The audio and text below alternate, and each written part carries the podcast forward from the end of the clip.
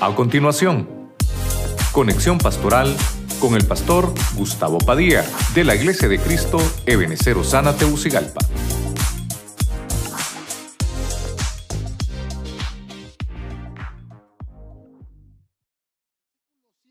dice, pedimos, nos dice que en el 7 que pidamos, que, allí, que sesión, vamos a hablar, yo le puse anexos de la oración. Entonces, como vamos a hablar de la oración, hay que orar, va. Padre Celestial, en el nombre de Jesús, te pedimos que tomes el control de mi boca, de mi lengua, Señor, y mi mente, para que tu palabra esta noche, Señor, sea trasladada, Señor, que nos hables al corazón para poder entender lo que tú tienes para nosotros a través de tu bendita y hermosa palabra. Te damos gracias en el nombre de Jesucristo. Amén. Mira qué interesante lo que dice Mateo 6:6.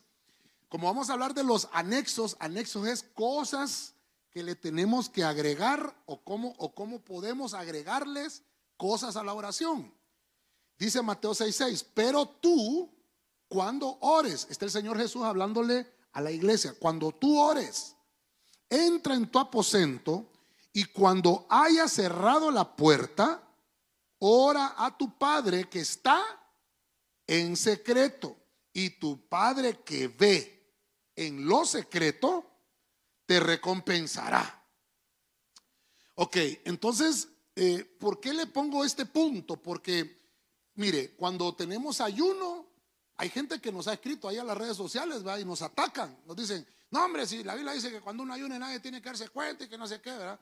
Y yo digo a veces, ¿verdad? ¿Cómo, qué, tan, ¿Qué tan pobres estamos de lectura bíblica? Cuando me escriben a mí, me dan ganas de contestarles, pero mejor me, mejor me muerdo la lengua, ¿verdad? Ayúdame, Dios mío, a poder controlar mi lengua, dice aquel, ¿verdad? Porque digo yo, si es que el ayuno es congregacional, es un tipo de ayuno, pero también hay un ayuno personal, que a veces nadie tiene que darse cuenta. Pues lo mismo pasa con la oración, ¿verdad? Hay un anexo a esa oración, por eso le puse anexo. Se llama secreto. Diga conmigo secreto. Usted no tiene que andarle avisando a la gente que eh, ahorita voy a subir a las redes sociales, estado, y nunca he visto esos estados en Facebook, estado en oración. Nadie pone eso, ¿verdad? Todo estado de chambre ponen más bien, ¿verdad? Entonces, eh, eh, es un, es un anexo, el secreto. O sea, no solamente de venir, ¿cómo se llama? Aquí a la iglesia a orar, usted también tiene que tener su secreto, donde nadie lo ve, donde nadie lo escucha. Aquí es la casa del Señor, que es llamada casa de oración. Entonces, aquí en la casa del Señor, obviamente, tenemos que orar. Pero mire lo que dice el Señor. Tú cuando ores, entra en tu aposento. En tu aposento se le llamaba a la habitación donde la persona descansaba o dormía. Y entonces, cuando esté cerrada la puerta, mire, cuando esté cerrada la puerta, ora esa oración, yo le puse secreto porque es estar escondido. Es que usted está haciendo una señal al mundo espiritual que usted está escondido en ese momento, que usted está orando. El secreto es algo, hermano, que se separa, eso es secreto, algo que se separa del conocimiento de los demás. Le voy a pedir un favor, diga conmigo, no me molesto, pastor. Mire, yo una vez me molesté mucho eh, eh, eh, en Protexa, que trabajaba yo, porque yo tenía como le digo, pero le digo que no se dijera que me, molesto, ¿verdad? Hay cristianos fanáticos, ¿verdad? Hermano, yo tenía cargo personal de carpintería, técnicos, mecánicos, electricistas y todo, ¿verdad? Y los mandaba a hacer sus tareas y yo de repente decía, aquel que se me hizo, lo mandé a hacer el trabajo y no lo terminó. Y cuando iba a los baños, ahí estaba. Y solo se oía en el baño.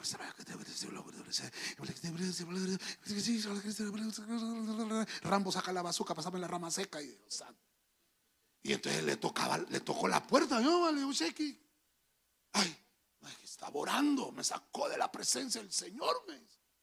Ah, qué bonito, le digo, y la responsabilidad tuya la dejaste por un lado.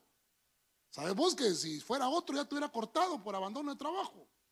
Hermano, porque a veces eh, no discernimos, por eso el punto del secreto, no es que en su trabajo, no, eh, las horas de su trabajo son, se las pagan para que usted, no para que ore. Mire que una vez una, una, operaria tenía máquina mala y sacó la Biblia.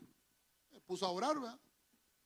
Y, cuando le terminaron de, arreglar la máquina, ya no quería arrancar porque tenía que terminar el capítulo que había empezado. La amonestaron, hermano, le levantaron una, una nota de descargo. Y ella, pero qué barbaridad, que no creen en Dios. No, es que a usted le pagan por trabajar. Entonces, hay tiempo, dice Eclesiastés que hay tiempo, para todo hay tiempo.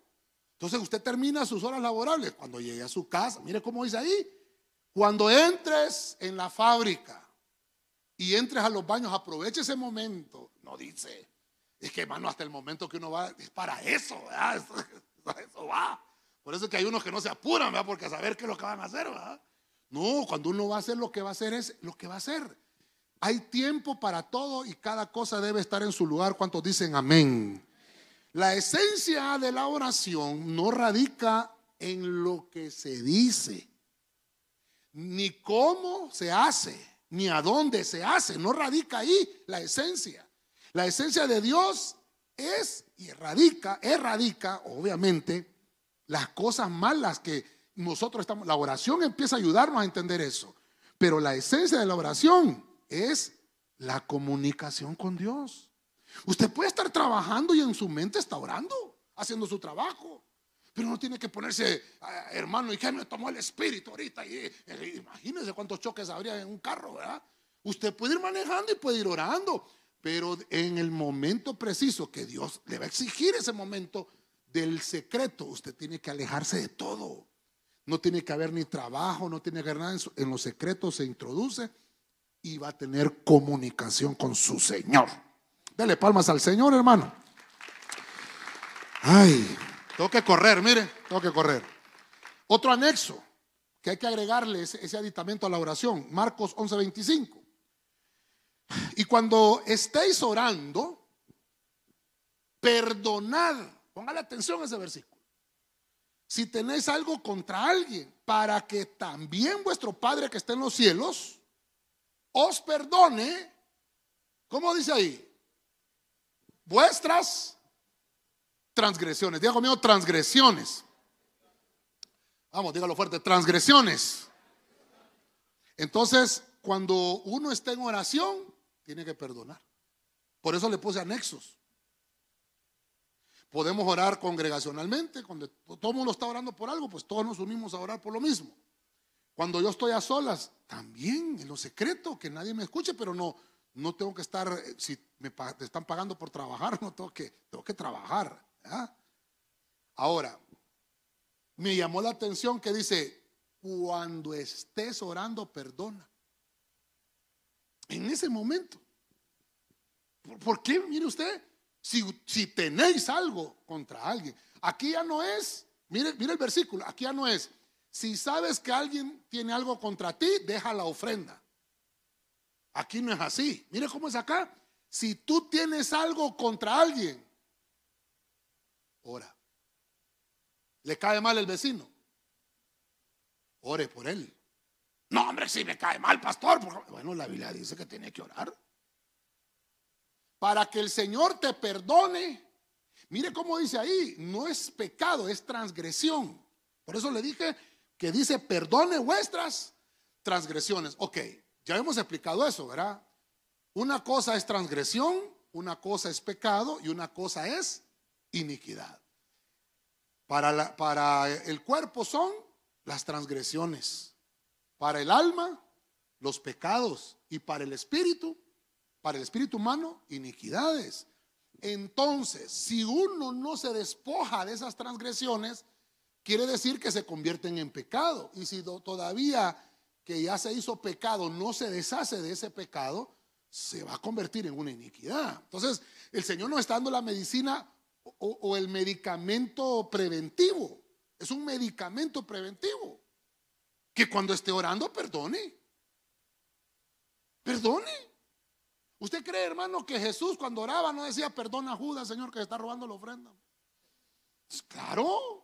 Perdona a Tomás, que es un malcriado, hombre, que, que irrespetuoso, hombre. Perdona a Tomás, que es un incrédulo. Cuando Jesús oraba, perdona a Pedro, que no sé cuál está metido este Pedro, pero el Señor oraba por todos. Todas las, cosas que ellos cometían. Sí, decía, ayúdalo, Señor, perdónalo. Entonces, nosotros tenemos que aprender ese anexo. Ay, no, cuando yo oro, pastor, yo lo primero que hago, Señor, aquí estoy orando, Padre, te pido que me dejes ese carro nuevo que te estoy pidiendo. Señor, ahora necesito también ese aumento. En el nombre de Jesucristo, quiero tres casas, quiero tres carros, quiero una flota de taxis, quiero una. No, hombre, eso, eso, venga, venga aquí, pedimos, ¿verdad? Pero hay una oración que lo primero que tiene que acordarse es de pedir perdón. Eso debe ser una decisión voluntaria. Yo se lo tengo que enseñar. Mire cuántos, cuántos, hoy es el culto 106 de intercesión, ¿verdad? Cuántos temas de, oración, de intercesión hablamos aquí. Mire lo que estamos aprendiendo hoy. Porque es una decisión voluntaria que yo me pongo a orar y perdona. Eh, perdona Lucía, perdóname a mí también, porque a mí me sube el azúcar con este, ¿verdad? ¿Sabe, sabe hermano, que, eso también es valentía? Tener el valor de reconocer que estoy fallando. Fallé, entonces, perdóneme. Me paré en su callo, hermano, perdóneme, no me fijé, ¿verdad? Eh, tener esa valentía. La gente, hermano, qué difícil que, la gente le, perdóname. Qué, qué difícil. El perdonar es tu decisión voluntaria y consciente, consciente. Eso obviamente te va a liberar de sentimientos negativos a los demás. Una persona, mire hermano, cuando yo hablo con alguien que me dice, pastor, es que a mí me cae mal ese hermano y que mire, y yo le digo, hermano, tiene que perdonar. No, no. E, e, ese hermano no, no ora. No ora. El que ora dice, sí, pastor, tengo que perdonarlo. Porque mire cómo dice, para que también tu Padre que está en los cielos te perdone. Si usted está orando, puede orar, puede orar, pero si está orando y no está pidiendo perdón, tampoco lo van a perdonar. Eso dice la Biblia. El perdón es una decisión voluntaria y consciente. No es que, eh, tengo que pedirle perdón al hermano Johnny. Hermano Johnny me perdona, ¿verdad? Solo diga que sí, hermano. Sí, sí. No, dígale por qué. Dígale por qué. ¿Qué, fue lo que le hizo? ¿Qué fue lo que.? Es que hablé mal de usted a sus espaldas, hermano. ¿Qué dijo? Estaba gordo. ¿Ah? No, no. Pero, pero hermano, uno tiene que tener esa valentía. Mejor avanzamos, ¿verdad, hermano? Salgamos de ese anexo mejor. Váyase conmigo a Efesios 6, 18. Mire, ese pasaje es bien interesante. Dice Efesios 6, 18. Orando en todo tiempo. Eso lo hemos leído muchas veces aquí. Pero mire lo que le voy a mostrar hoy. Orando en todo tiempo con toda oración y súplica el Espíritu. Y velando en ello con toda perseverancia y súplica. ¿Por quiénes dice? Por Santo Tomás, por el niño de Atoche, por el santo, no, no, no, no, los santos somos todos los de la iglesia. Mire, me llama la atención el pasaje porque yo tengo que anexarle a mi oración súplica. Diga conmigo, súplica. Mire ese pasaje, dice, orando con oración. Valga la redundancia, diría usted. Pero así dice, orando con toda oración y súplica. Entonces quiere decir que en medio de la oración yo puedo suplicar. Ah, entonces puedo anexarle a la oración la súplica. Ahora, ahora, vuelve a decir, velen en eso de suplicar. Quiere decir que haga vigilia. Eso. Con perseverancia. Y vuelve a decir, mire, con súplica, pero ahora por los santos. Una cosa entonces dice, por súplica, por mí, a mis peticiones, obviamente, voy a pedir por yo. Pero también voy a pedir por el otro. Porque es que eso es lo bonito de la oración, pues que la oración usted ora por usted mismo y ora por los demás. Entonces dice, en todo tiempo, en todo momento. Si se fue la luz, mejor. Qué mejor momento para orar, Padre, Padre, que venga rápido la luz. Ahí sí suplicamos, hermano. Pero no por la luz, por el wifi, hermano. O por el, que, está descargado el teléfono, morimos, hermano. Cuando se va la luz, hermano, la gente como brinca, hermano. Yo diría yo, ¿y cómo, cómo hizo la gente en los tiempos donde solo habían candiles, hermano? No habían celulares, éramos felices, ¿verdad? No éramos tan gordos, éramos más delgaditos, ¿verdad? Es que mandaron una foto hoy, hermano, de, de los años 60, 70, que no habían panzones. Usaban unas campanotas los hombres con unos zapatos, con unos tacones, ¿va? Y le hacían así. ¿Ah? Bailaban la de John Travolta. No habían panzones, hermano. Los panzones son como del 70 para acá, ¿va? O del 80, por ahí. ¿Ah? Empezaron los panzones. Sí, ¿verdad? ¿Ah? Por ahí, ¿va? Hermano, qué terrible. ¿No será que a veces nos hacemos sedentarios demasiado? ¿va? Y, mire lo que dice la Biblia. Hay que orar en todo momento. En lo que estemos haciendo. Yo, eh, eh, estaba viendo unas estadísticas, hermano, que la gente en el día, en el día, ojo, ojo, la gente debe de dormir ocho horas. 8 menos 24. Está mal en geografía. 16 horas, ¿va? Si usted duerme 8 y le quedan 16 horas en el día, trabaja 8. Bueno, una hora de camino del trabajo y una, le quedan cuántas? 6, 6 horas. Y esas 6 horas, si viene al culto, le quedan 3. Ah, le, quedan 3 para tomarse un cafecito, qué sé yo. Ay, y hay gente, yo vi un informe que hay gente que en el día, hermano, pierde ocho horas en el celular. Y trabajan. Mire, tienen que trabajar, tienen que dormir. Y entonces, ¿a en qué momento pierden esas ocho horas?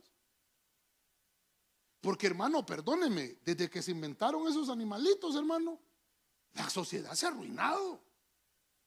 Se ha arruinado. Y no digamos los que tienen TikTok. Usted tiene TikTok, no, ni le pregunto, ¿ah? Porque, hermano, es terrible. El TikTok tiene un algoritmo que si usted hace un video, le manda a decir, ¿verdad? Haz otro mejor, porque este solo alcanzó mil vistas. Y lo, y lo, y lo induce a hacer el ridículo.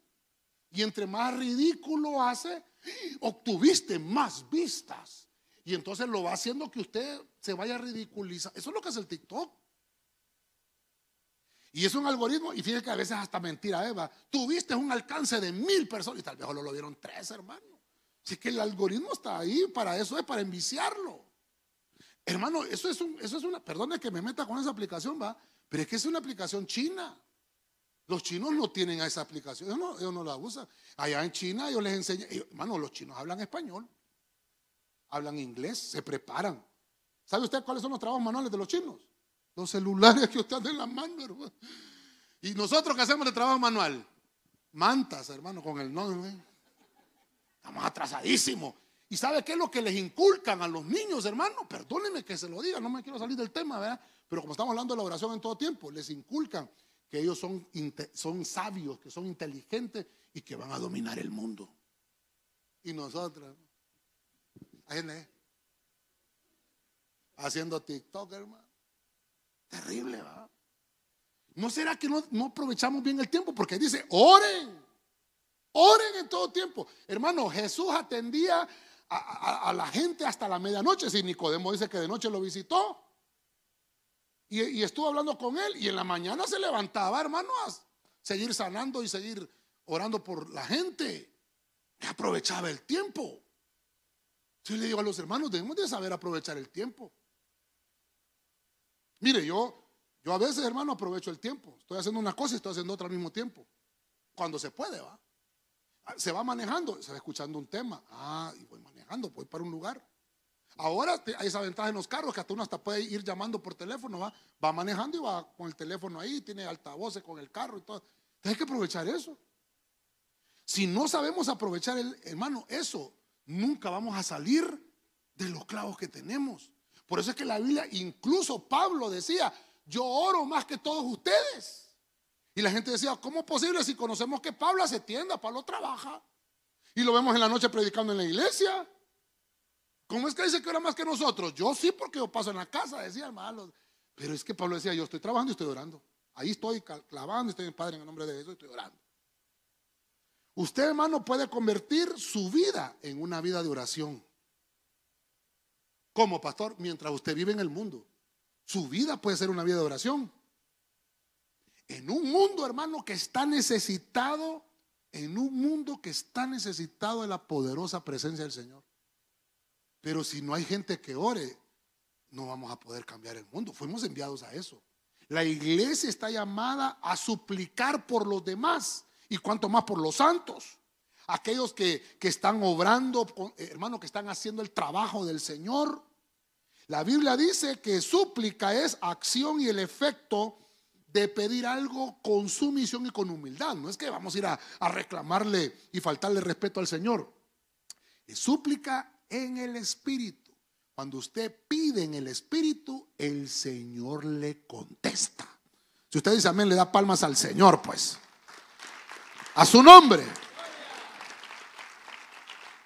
Mateo 16, 19.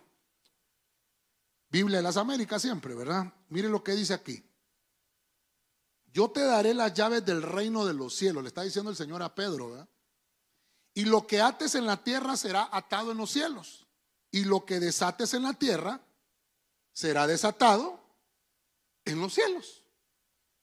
Son versículos, son versículos que usted ya conoce, pero como se llama anexo, anexémosle ahora a la oración esto. Ya no, mire usted la, oración, no solo es de venir, telele, telele, telele, telele. No, no, no. Hay que, hay que suplicar, hay que suplicar en la oración. ¿Qué otra cosa? Ya se le olvidó. Pedir perdón en la oración. ¿Qué más? Lo primero que vimos. Ah, en lo secreto, a solas también, no solo en público. Mire, hay un montón, ¿verdad? Pero mire esta, guerra. Diga conmigo, guerra espiritual. En la oración. Con la oración se guerrea. Una oración de guerra no es, demonio, andate, chuy, uh. No, no, es la oración de guerra. Mire cómo dice ahí, lo que ates en la tierra. Es con autoridad. Amén. yo le contara las experiencias que he tenido yo, hermano Dios santo. Vaya, ¿qué hace usted cuando se le pone un gato a las 3 de la mañana en el muro de la casa? Y negro el gato, solo le brillan aquellos ojos, hermano. ¿Qué hace usted? Chuy, gato. Uy.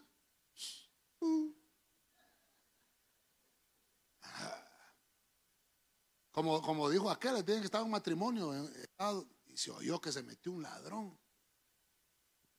Y entonces le dijo la señora al marido, ladrá para que digan que tenemos perros, le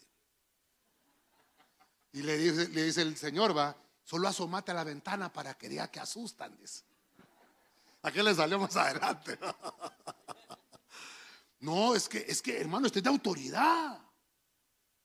Si usted no tiene la el, anexo de, orar en secreto, si no lo tenemos, ¿qué cree que va a pasar en la hora de la guerra espiritual? ¿Ah? Vaya, sí, vaya, imagínense que le digo ahorita, vaya, vamos a ver, hermanos, vamos a ir a ver por un endemoniado ahorita. Ay, ahorita tengo tres baleadas que me están esperando en la casa. Ah, mire, mire, mire lo que es esto. El que tiene este anexo en su oración tiene una llave de autoridad. Dice la Biblia, y pondrá la mano sobre los enfermos, pondrá la mano sobre los endemoniados. Ah, estas señales seguirán a los que creen. Hablarán nuevas lenguas. Ah. Entonces quiere decir que este anexo de la guerra espiritual es una llave que te entregan. Ahora, este anexo implica disciplina. Diga conmigo disciplina. No sé cuántos han estado en el, ejército aquí. Levanten la mano. Ah, ¿Cómo es en el ejército? ¿A qué lo bañaban? ¿De qué le preguntaban? Eh, ¿Te querés bañar hoy? ¿Eh? ¡Oh!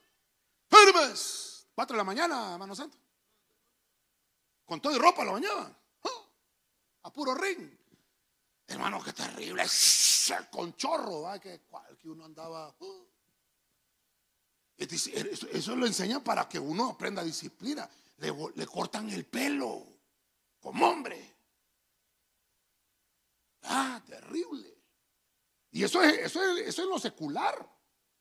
Lo enseñan a estar bien cambiadito. Hermano, que, que, los zapatos usted se mire ahí. Bueno, no usted, teniente o no sé, el que tiene que verse en sus zapatos, la hebilla de la faja, hermano, ¿sí o no?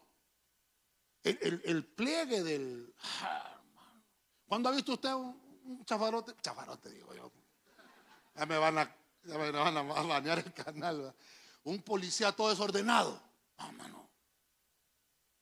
¿eh? Tienen unas botas hasta acá, hermano, un montón de cordones, Dios santo. Terrible, va. hermano, pero Ajá, porque les están entrenando.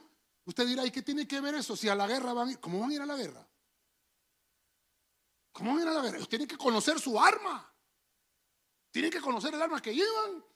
La, desarman y le dan no sé cuánto va que se entrene para desarmarla, armarla. Hermano, hasta con los dos cerrados. ¿eh? Hermano, un entrenamiento. Creo que dos años dura el entrenamiento. ¿eh? Y después, seis meses dura. Y después, trole. Trole tras trole.